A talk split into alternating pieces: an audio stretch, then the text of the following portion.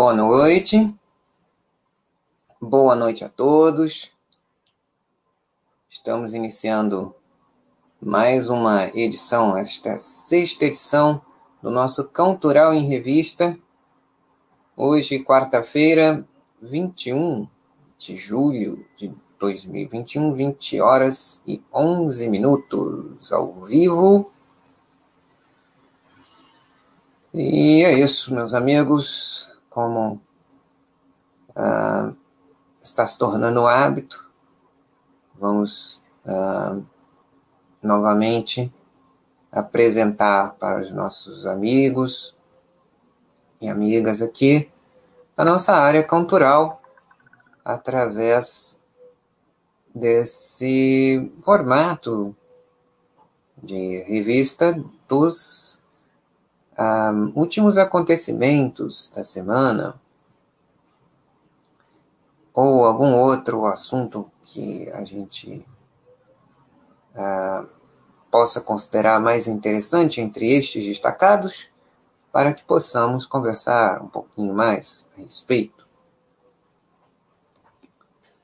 Então vamos nós a nossa cantoral compartilhando a tela. Vamos compartilhar.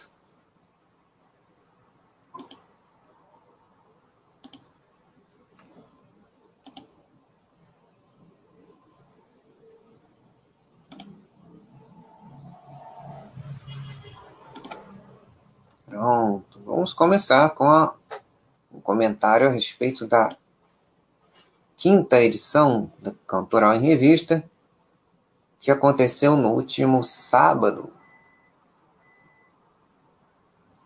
Não, sexta-feira, desculpe. Sábado foi 17. Na última sexta-feira, dia 16 de julho, foi às 20 horas. E foi uma conversa muito bacana com o nosso amigo Ine, do Clube do Livro, né? O nosso amigo que tem organizado aí o Clube do Livro e que inaugurou ah, os chats nessa área. Né? Então, ele, ele segue com, com o Clube do Livro. A próxima edição do chat é do Clube do Livro, né, que vai reunir as pessoas que têm participado vai ser na semana que vem, na, no dia 30 de julho, a partir das 19 horas, segundo ele me falou.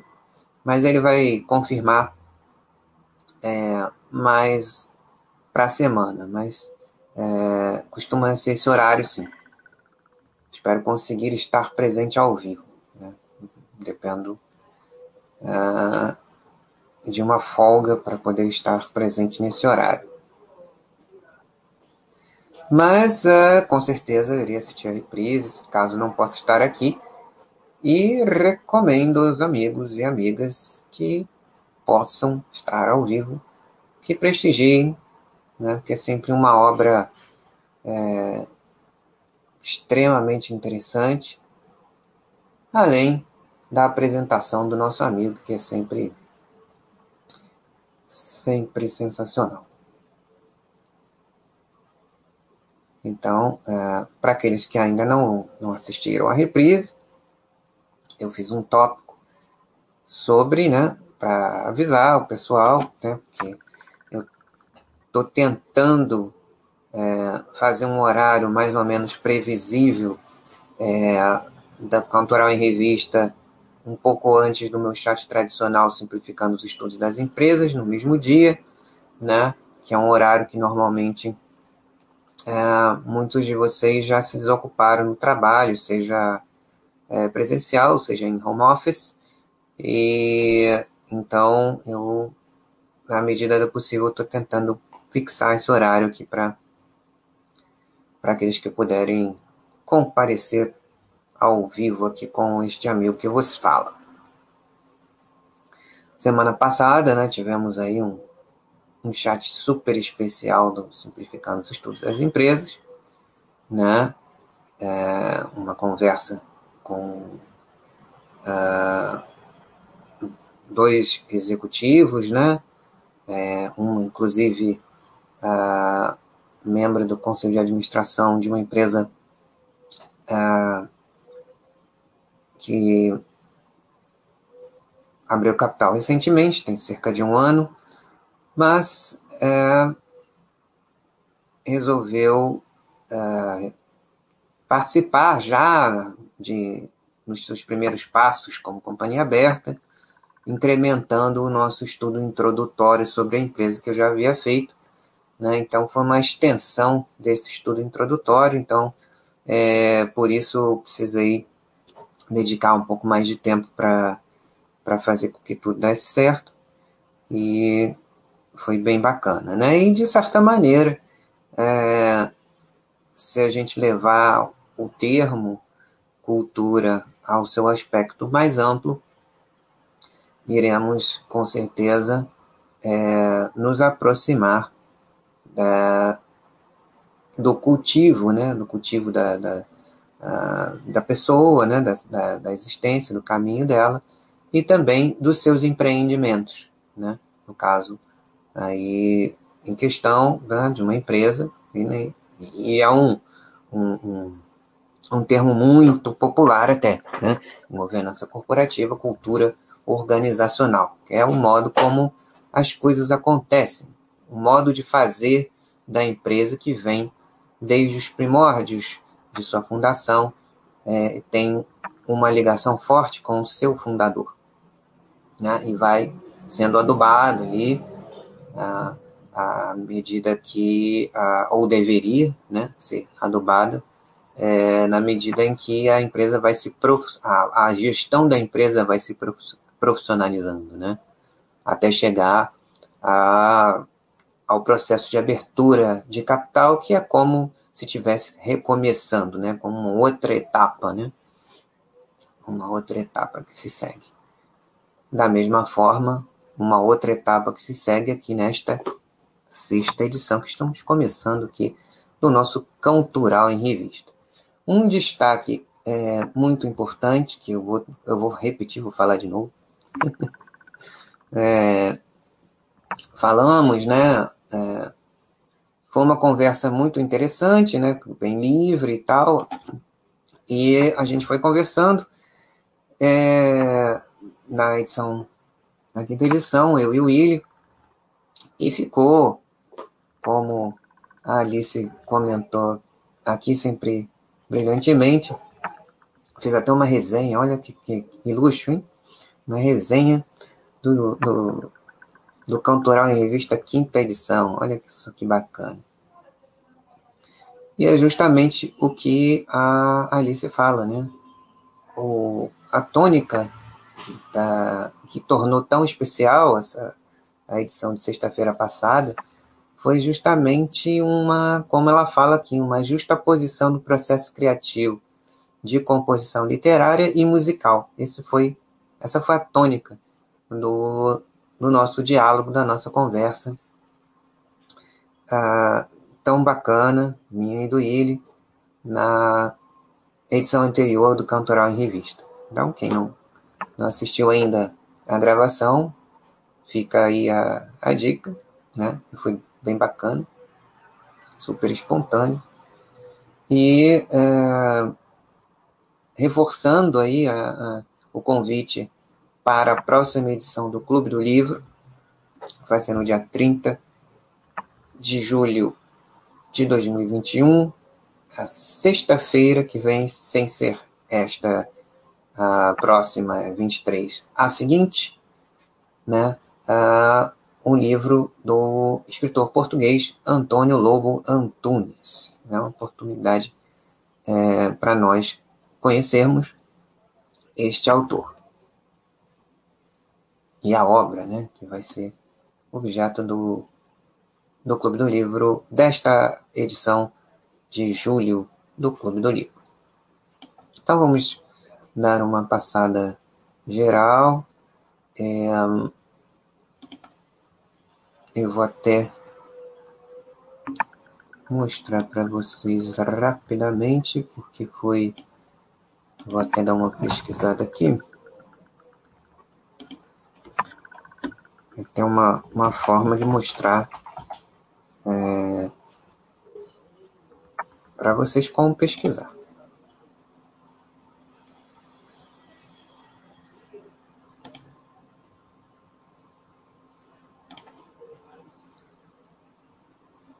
Aqui, pesquisar o autor, pesquisando um tópico iniciado pela Alice.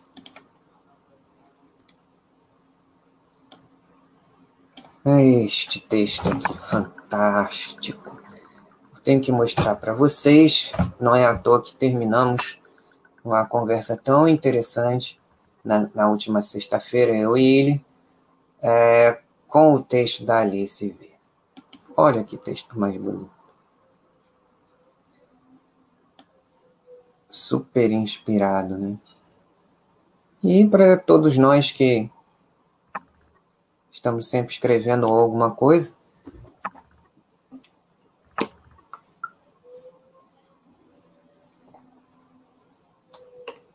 Esse foi mais um tópico da lista que eu favoritei para poder acessar rapidamente sempre que eu quiser, reler.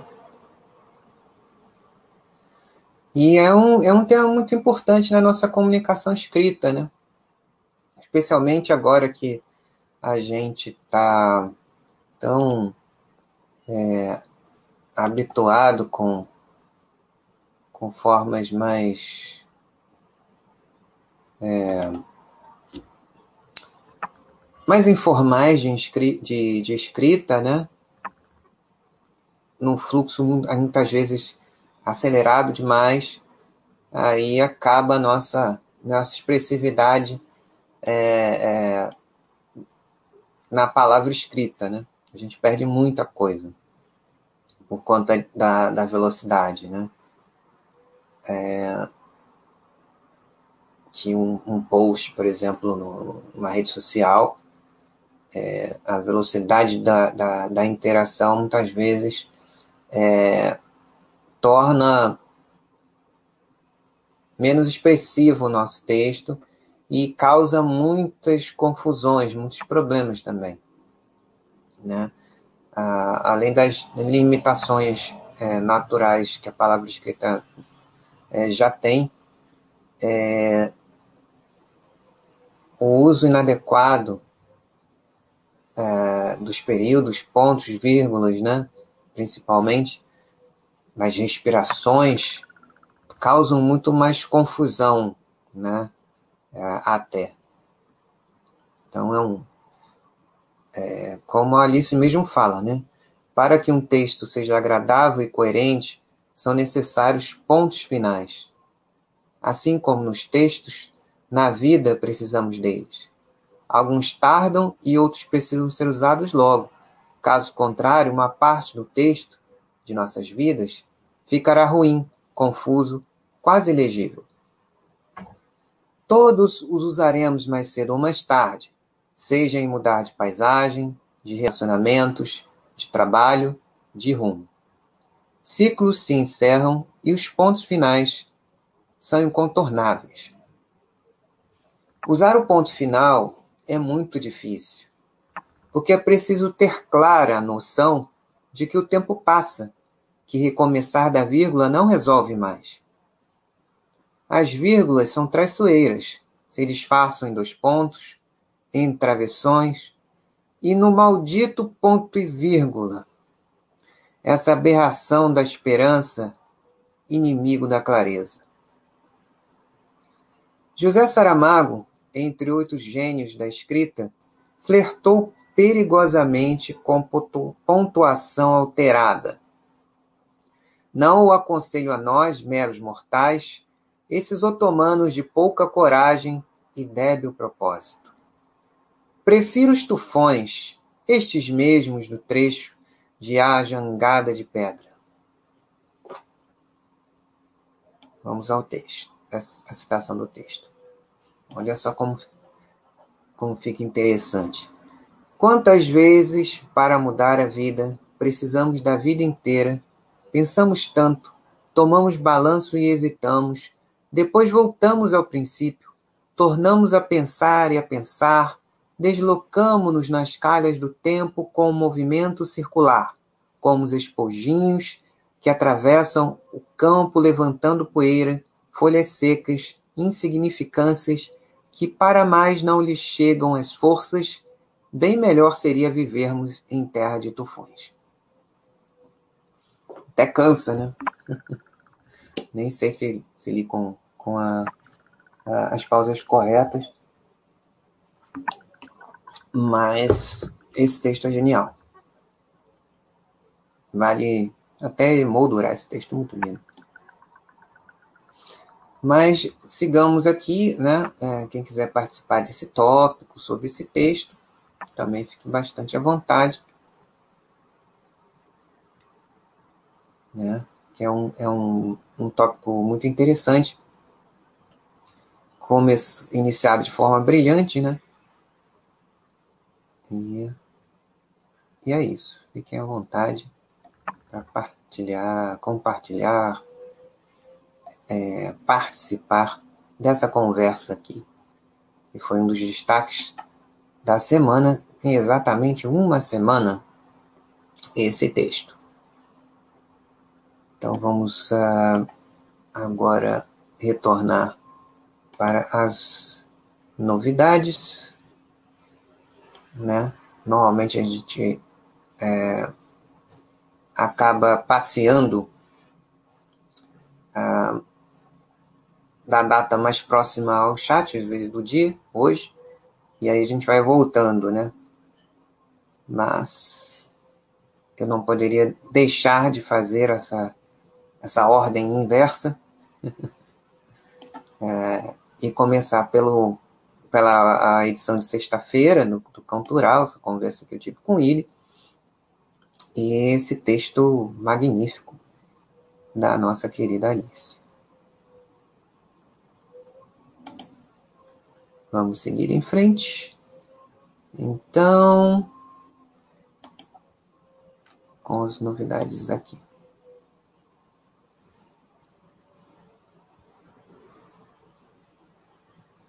Jack Da Vinci postou uma indicação de música, né? Já mostrei para vocês aqui como faz, né? Da, do Paul Jam, Just Brief, que é uma música que eu sinceramente não conheço.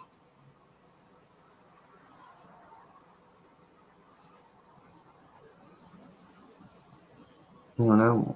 Paul Jan aí com uma grande representatividade né, no movimento conhecido comercialmente como grunge de Seattle, no início da década de 90, né? Na verdade, iniciou um pouquinho antes, né? Nada é, começa assim a, de supetão, né?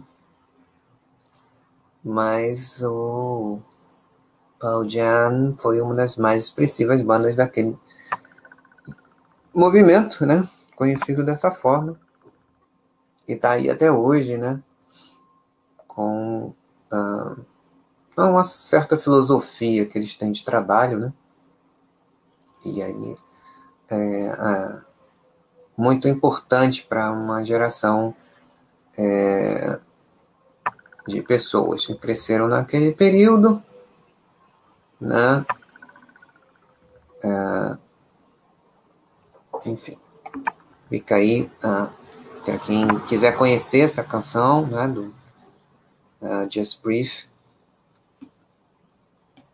uma recomendação do nosso amigo Jack Da Vinci. Ah, isso aqui é sensacional. Foi hoje, né? Não pude deixar de, né, de comemorar aqui com vocês os 50 anos de Master Reality. Terceiro, é, acho que é terceiro, acho que terceiro disco do Black Sabbath.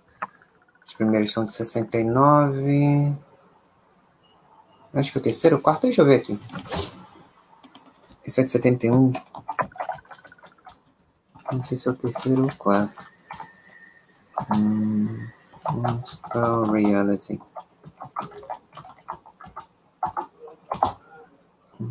Terceiro, isso mesmo. Terceiro. Dois, dois discos lançados em 69, né? O primeiro e o Paranoid, que foram lançados em 1969, né? E o terceiro, uh, já que imediatamente foi um sucesso, uma coisa completamente inesperada.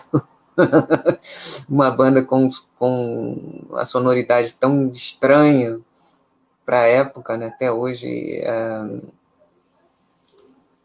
uh, apesar de ter influenciado e ainda influenciar tanta gente, né? tanto do que veio após, né? É, ainda assim é, é, é, é estranho, né? uma sonoridade completamente inovadora e que foi fruto de um acidente de trabalho, né? Ah, bom, acho que essa é uma história que vale a pena ser contada inúmeras vezes, né? Relembrada a história do Tony Iommi,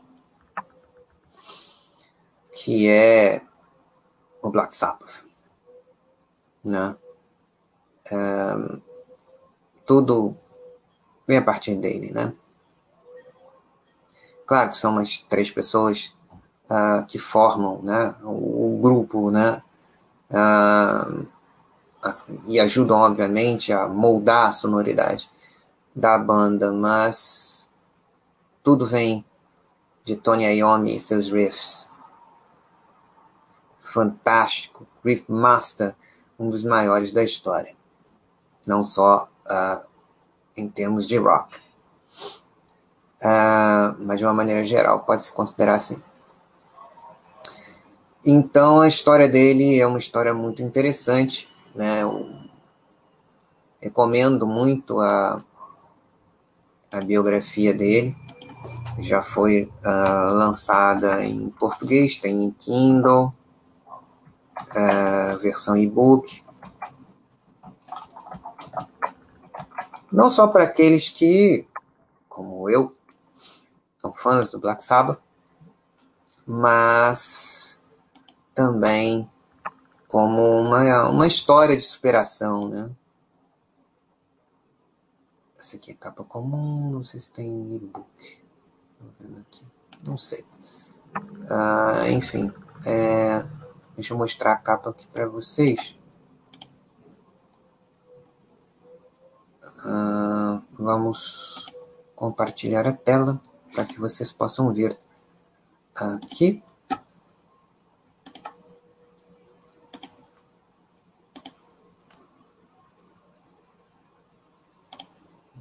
Hum, aqui.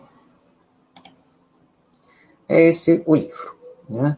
É um livro é, muito interessante, claro.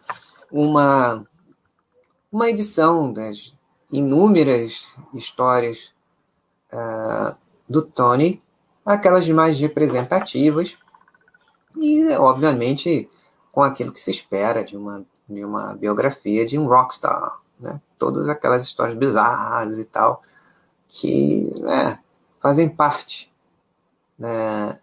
E são muito menos, é, são muito mais, como posso dizer,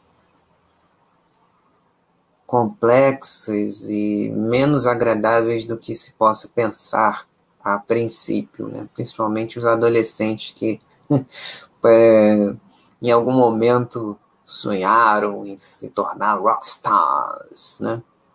Se soubessem. Especialmente como, como era na época que realmente era um, uma realeza. Hoje nem tanto, né? O rock diminuiu bastante de tamanho, né? Hoje, uh, hoje praticamente o hip hop, né?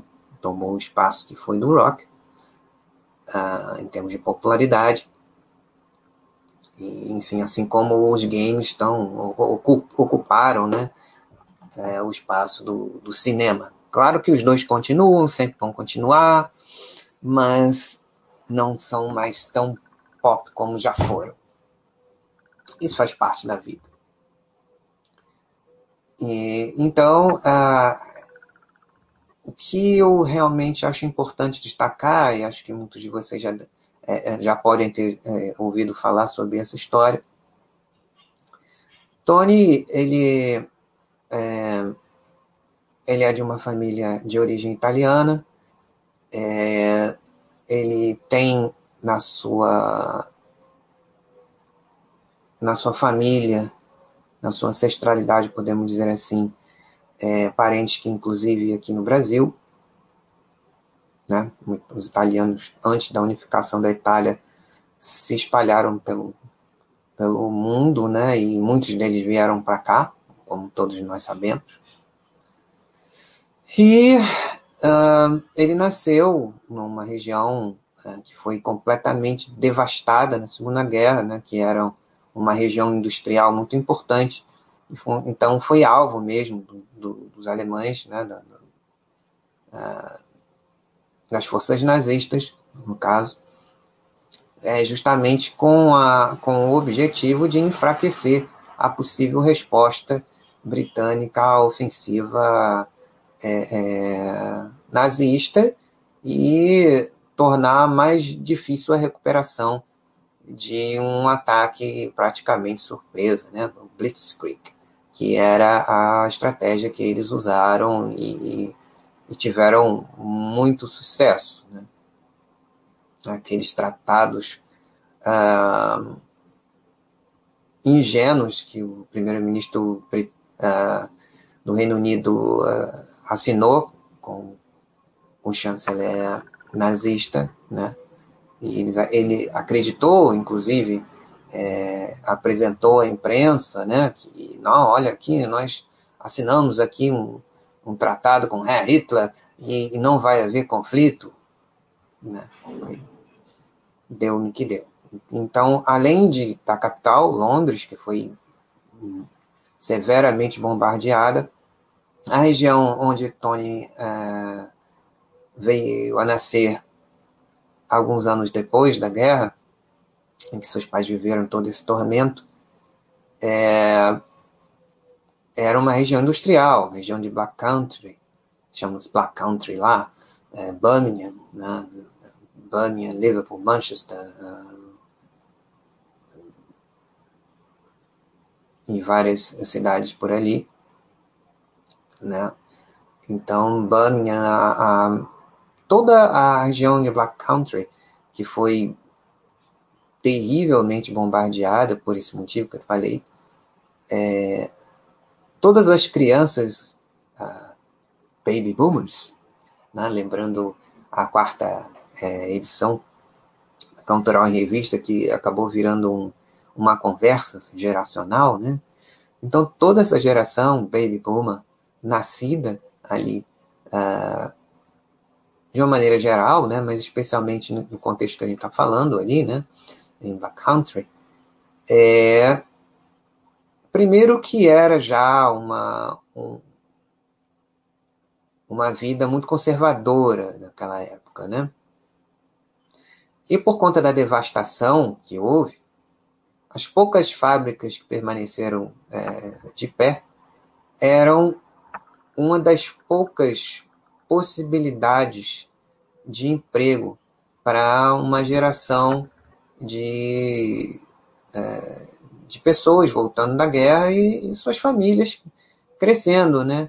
Crianças tornando adolescentes e, e por conta da, da, da recessão econômica também, não havia é, é, grandes possibilidades em termos de, de, de, cursos, né, que não fossem é, é muito rápidos, do tipo Senai, para trabalhar na, na indústria ali, né, na, nas funções mais ligadas a, a funções de operário mesmo, que era o, o que Tony e muitos adolescentes fizeram. Né? Então, na época, ele conta no livro, você tinha muito poucas opções que um jovem tinha, né? Naquela época para crescer, né? É, era muito precária a educação, né?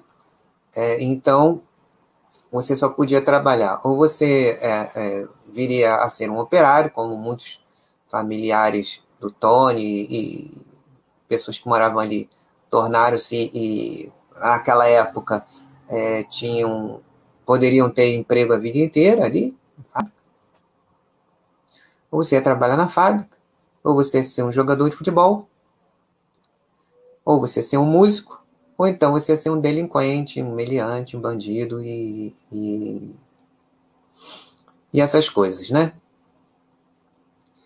bom Tony não era muito bom no futebol Trabalhar na fábrica, ele até trabalhou na fábrica. Trabalhou, a família dele tinha, é, como quase todo mundo ali, que se não era muito rico, é, ficou pobre, ou pobre e miserável, né, por causa da, da grande recessão pós-guerra. Então, né, ele ah, começou a trabalhar na fábrica, né? Ele até tinha um certo talento para bater nas pessoas. Era alto, né? E meio. Uh, a vida era dura época. Então era. Uh, era assim que as pessoas lidavam com bullying, né? Até tive uma experiência pessoal com, com, com isso, mas não, nem muito longe da, da dificuldade que ele passou como, como adolescente, né? Eu como adolescente, em relação ao bullying, né? Ele respondeu, né? Uh, se impondo da maneira que era mais rápida de, de ser entendida, né? Então, ele passou a ser temido ali, né? Por isso. Mas ele é, na família dele tinha uh, pessoas que tocavam é,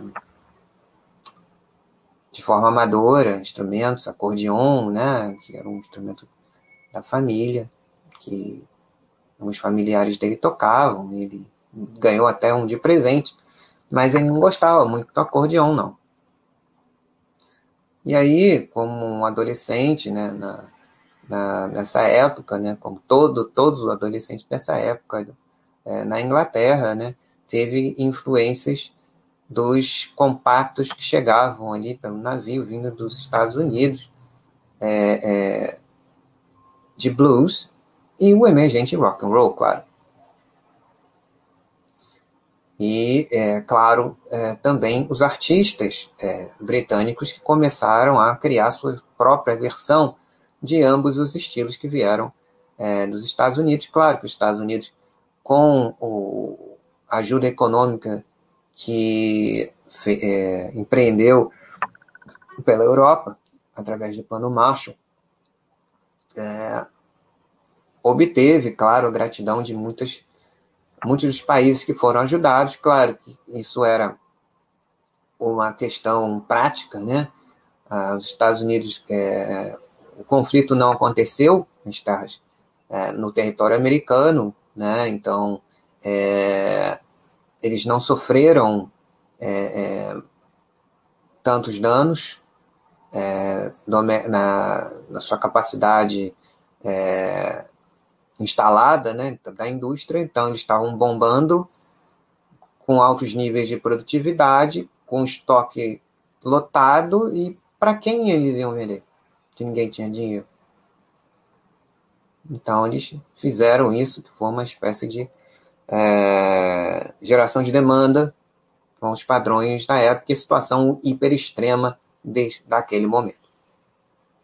Então, tudo que vinha da, da, da América, como eles chamam na Europa, era muito popular. E também era muito bom. Vamos combinar.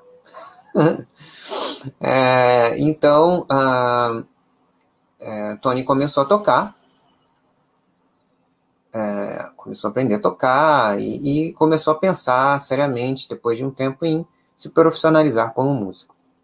E estava indo bem, com as suas primeiras bandas, né, até começando a, a fazer que o pessoal chama, chamava antigamente de baile, né, que era música ao vivo, com sucessos da época, né, com singles, né, que o mercado era to, todo orientado para singles, né, ainda a, o formato LP completo, ele só foi se popularizar lá para é, meados, final da década de 60. É, então, é, o Tony ia lá com o seu grupo, com seus grupos, até se profissionalizar, mas ele ainda é, dividia né, a parte do tempo dele é, trabalhando, é, resolveu trabalhar na fábrica, né, como era, é, como eu falei, uma tradição familiar. Então ele começou a trabalhar lá e enquanto ele ia a, as bandas, em, a banda em que ele uh, mais profissional, que conseguia mais trabalho, estava crescendo e começando a planejar turnês na Alemanha, que era muito comum na Alemanha Ocidental na época. O Tony tinha cerca de 15 anos nessa época. E uh, eles já, eles já tinham fechado a, a primeira tour na Alemanha Ocidental, né? Berlim Ocidental, que muitos músicos ingleses iam tocar lá, inclusive os Beatles tocaram lá, Jimi Hendrix, é, é, logo que foi para Inglaterra também fez algumas tour, tours pela, pela, por Berlim, entre vários outros, né? E ele já nem, ele nem queria ir mais. Ele ainda tinha um turno, é, um dia de trabalho para cumprir, ele não queria ir mais. Ele já estava sonhando em e embarcar com a banda dele para Berlim. Esse é spoiler do, do livro, mas eu tenho que contar. É, mas tem muito mais histórias engraçadas, podem ler à vontade, vocês vão rir muito. Esse, esse é um livro que eu gosto de voltar de vez em quando para dar umas boas risadas, porque as histórias são muito bem contadas. Boa noite, Portnoy. É, seja bem-vindo. É, então, é... a mãe dele obrigou, não, meu filho, você se comprometeu aí a, a, a... não pode faltar um, um, você não, não pode desfalcar a linha de produção, porque senão ela pode, pode até parar. Você não pode fazer isso, você tem que, é, é você deu a sua palavra, você tem que ir lá, cumprir o seu dever. Aí tá bom, eu vou lá. Aí o que aconteceu? Ele foi e um, uma pessoa de uma outra divisão da fábrica faltou. E ele era o. E, e, e assim. É, ele foi escolhido para substituir esse colega. É, só que é, ele nunca tinha trabalhado ali, né? Era, era um serviço mais arriscado. E ele estava sonhando em acabar ali o, o, o, turno e, e se reunir com a banda e viajar, né? Começar a fazer a turnê dele e ser músico, que era o que ele realmente queria fazer. E aí, no momento de distração, caiu uma lâmina, né? Que, que, que era utilizada para fazer uma chapa, no, no torno mecânico, né? E aí, decepou as falanges distais da mão que ele usava para fazer as, a, a digitação da escala, que usava para solar. Ele perdeu dois dedos essenciais para isso. E aí tentaram pegar lá os, né, os os pedaços das falanges distais, que são essas partes aqui, as pontas dos dedos, né? Acho que é desse desse, se não me engano, do segundo e do quarto. Não me lembro ao certo.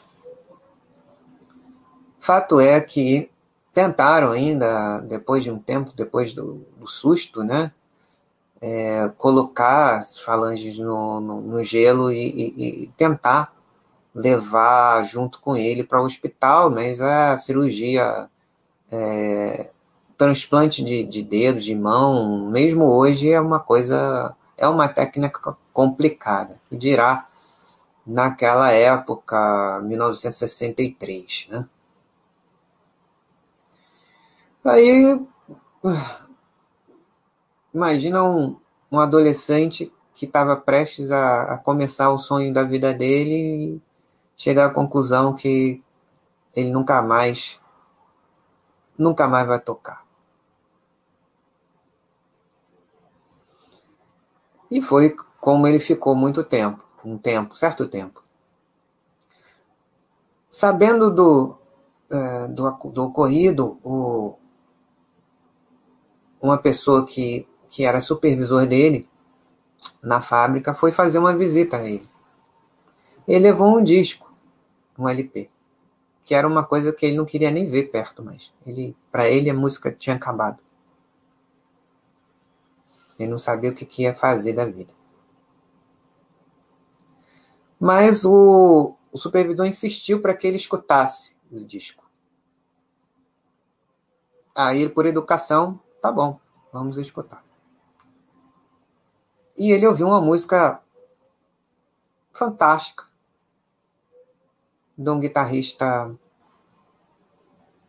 cigano belga chamado Django Reinhardt. Django Reinhardt ele sofre, é, é, sofreu um acidente. Ele era cigano, morava no, acampamento cigano e durante um incêndio ele teve é, danificado, né? a mão dele queimou e ele só podia usar dois dedos, justamente da mão que ele utilizava para fazer os solos, para fazer as escalas. Né? Recomendo até botar depois um, uh, alguma coisa do Django Reinhardt no, aqui na sessão cantoral para vocês poderem escutar. A partir dali, uh, o obstinado Tony Iommi é,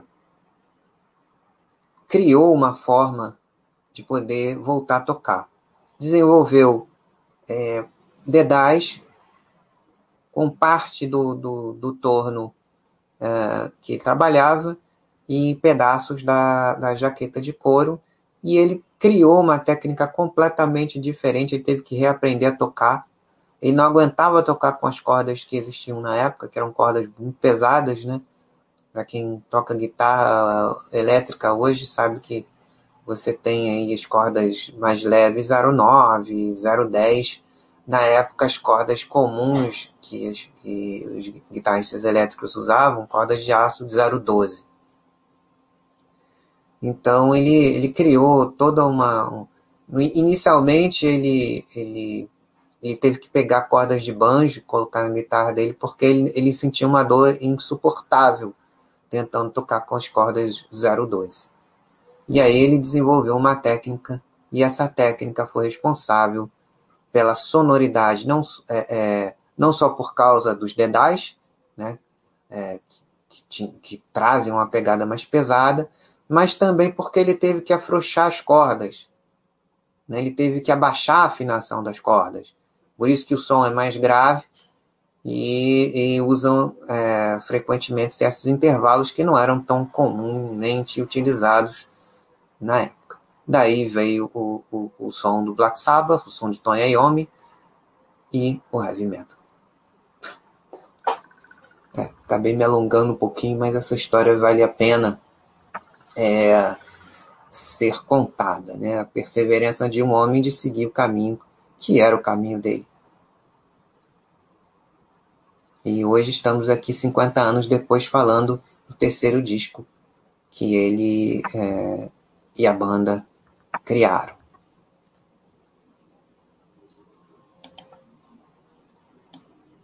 Então, uh, já estamos em mais um. Vamos ver se dá para dar mais uma olhada em alguma outra coisa, porque já estamos próximos ao nosso horário.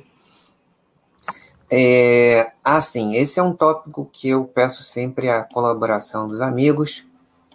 Né? Na semana passada tivemos aí a colaboração do Buck. Então colaborem, né? Foi um, algo surgido a partir do, do, de um cantoral em revista, que algumas amigas, foi a, a Denise e a Alice, sugeriram que a gente fizesse uma agenda cultural da, da, da semana, né, com eventos é, que estejam acontecendo para que as pessoas possam é, participar ao vivo e também podem participar do chat das lives ou assistir depois, pois também ficam gravadas. Então, destaque dessa semana aqui que eu encontrei foi uh, uma turnê né, uh, online da Orquestra Petrobras Sinfônica. Né, uh, e essa turnê online ela vai acontecer de 22 de julho, ou seja, amanhã, até o dia 1 de agosto, no canal do YouTube da Petrobras Sinfônica. Então, na programação, né, temos aí. É... Peraí, deixa eu voltar para cá, que eu estou falando aqui e ainda estou com, o, com o, o livro do Wyoming aqui. Vou botar lá de volta para vocês verem.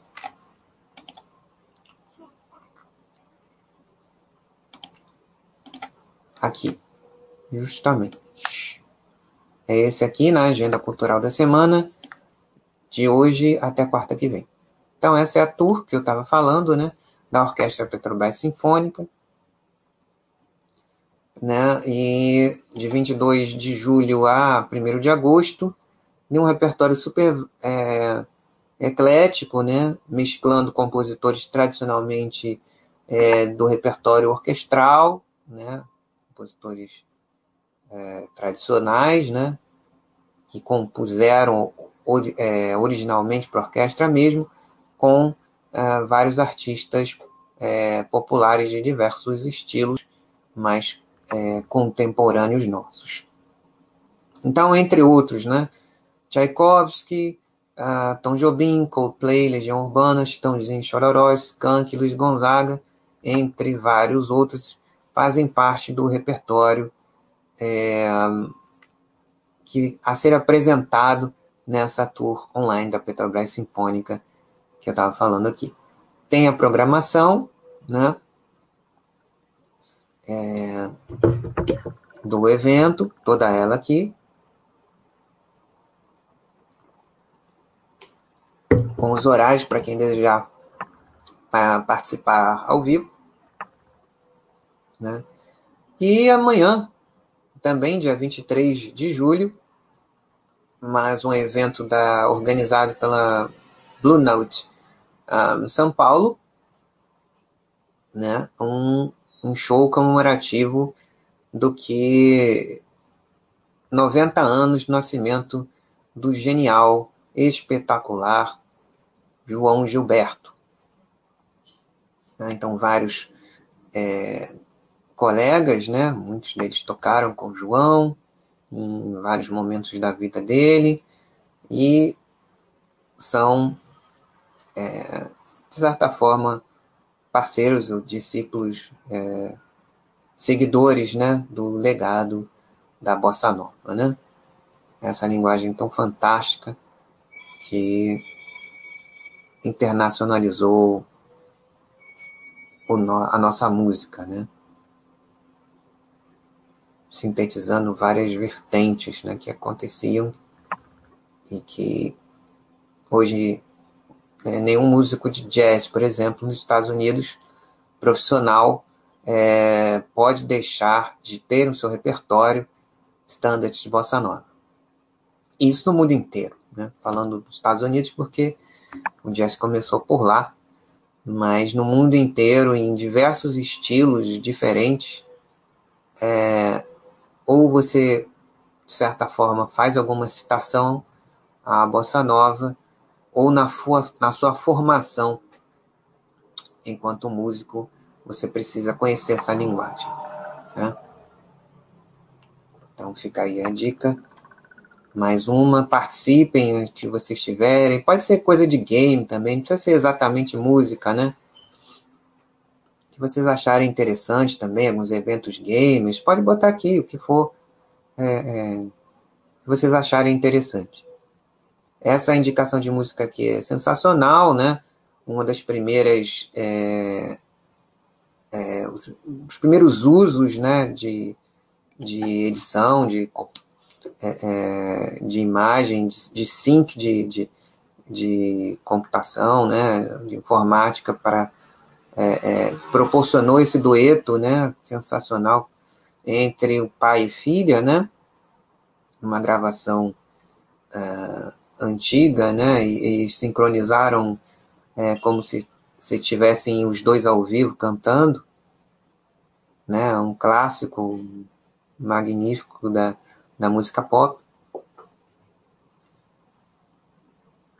Né? A música pop já teve comumente mais é, esse tipo de arranjo. O jazz já foi música pop na década de, de 30 e 40, né? O swing era música pop, né? E então vale a pena é, relembrar esse clássico. Essa gravação da Natalie ficou um sucesso também, um hit, né?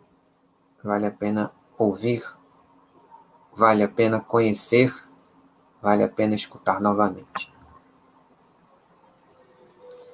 Um tópico também que eu gosto muito de, de uh, uh, compartilhar aqui com vocês, é, ainda no conceito mais amplo de, de, de cultura, né? É, como as pessoas uh, cultivam aquilo que eles são, e muito disso tem a ver com o ambiente em que a pessoa nasce, né? E o próprio ambiente das cidades, vai mudando ao longo do tempo. Então é muito bacana é, essa parte histórica, arquitetônica. É, então muito disso, é, desse, as mudanças que acontecem em como as pessoas vivem suas vidas, né, é, individualmente e em grupo.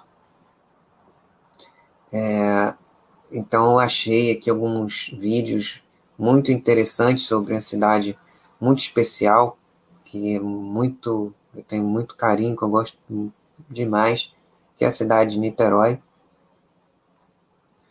Né? Então aqui nesse primeiro, vi nesse primeiro vídeo tem imagens né, de Niterói do passado, comparando com a Niterói atual. Da mesma forma, é, uma das paisagens mais conhecidas da cidade, a Praia de Caraí, como ela era desde o final do século XIX até os dias de hoje, muitíssimo interessante. E para fechar, é uma. Esse tópico tem uma aula muito legal aqui sobre. Ah, aqui em respostas, eu botei depois. Tem uma aula aqui muito legal, cadê ela? É, de um professor, né, doutor em educação física pela Universidade Gama Filho, né, então Universidade Gama Filho. Ele é especialista não só da história do esporte e lazer, como também história comparada, né? E ele tem uma didática espetacular, o professor Vitor Andrade de Mello, que eu achei por acaso esse esse vídeo, né? É fantástico, fantástico, fantástico esse vídeo. Essa aula é, que ele na verdade está promovendo um livro que ele escreveu um livro de memórias sobre a vida esportiva de Niterói é, nesse período, né? Do, do século XIX até 1919, que foi o período de pesquisa que ele escolheu, né? é um período muito rico, de muitas mudanças né, históricas na cidade, e, e, e, a importância que o esporte teve né, no desenvolvimento da, do modo de vida das pessoas, até no desenvolvimento é, é, social, é, é político também, e, e todas aquelas tra é, transformações que aconteceram e na relação entre a cidade muito próxima, né, entre a cidade de Niterói e a cidade do Rio de Janeiro, né, pela proximidade e por uma série de razões que eu não vou me estender aqui. Eu recomendo é, quem tiver interesse assistir esse, esse vídeo, essa aula. Você nem o tempo voa, você é, é, tão agradável, tão interessante a, a forma como ele expõe a, as ideias da pesquisa dele, que é, o, o, produto da pesquisa virou um livro, né, um livro que está é, tá sendo distribuído gratuitamente na, na Fundação Municipal de Cultura de Niterói, de Niterói, parece, né? Esse livro que fala sobre a, a vida esportiva de Niterói, né? Tem século XIX até 1919. Tem muitíssimo interessante. E fica a dica aí para quando for é, possível, né? É, não, melhor é vamos é, assistir a aula, né? Acho que vocês vão gostar dessa palestra, na verdade, né? Do professor doutor uh, Vitor Andrade de Mello, doutor em Educação Física e História Comparada.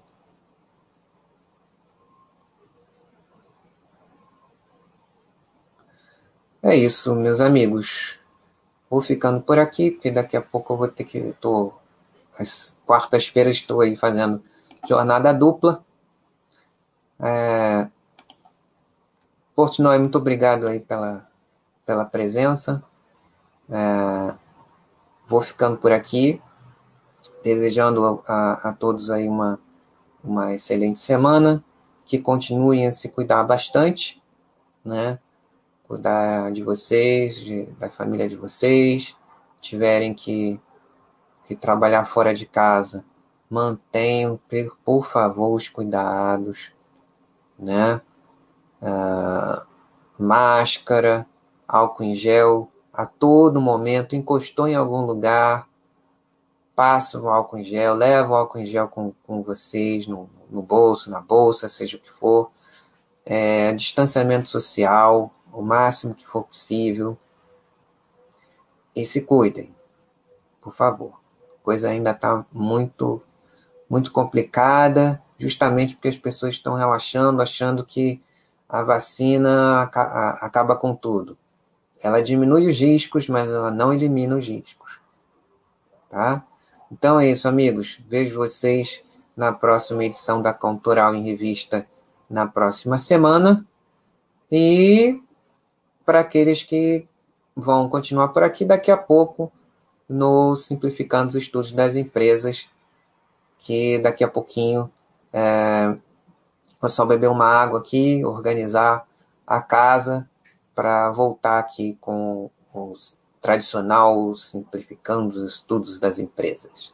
Um abraço e até daqui a pouco.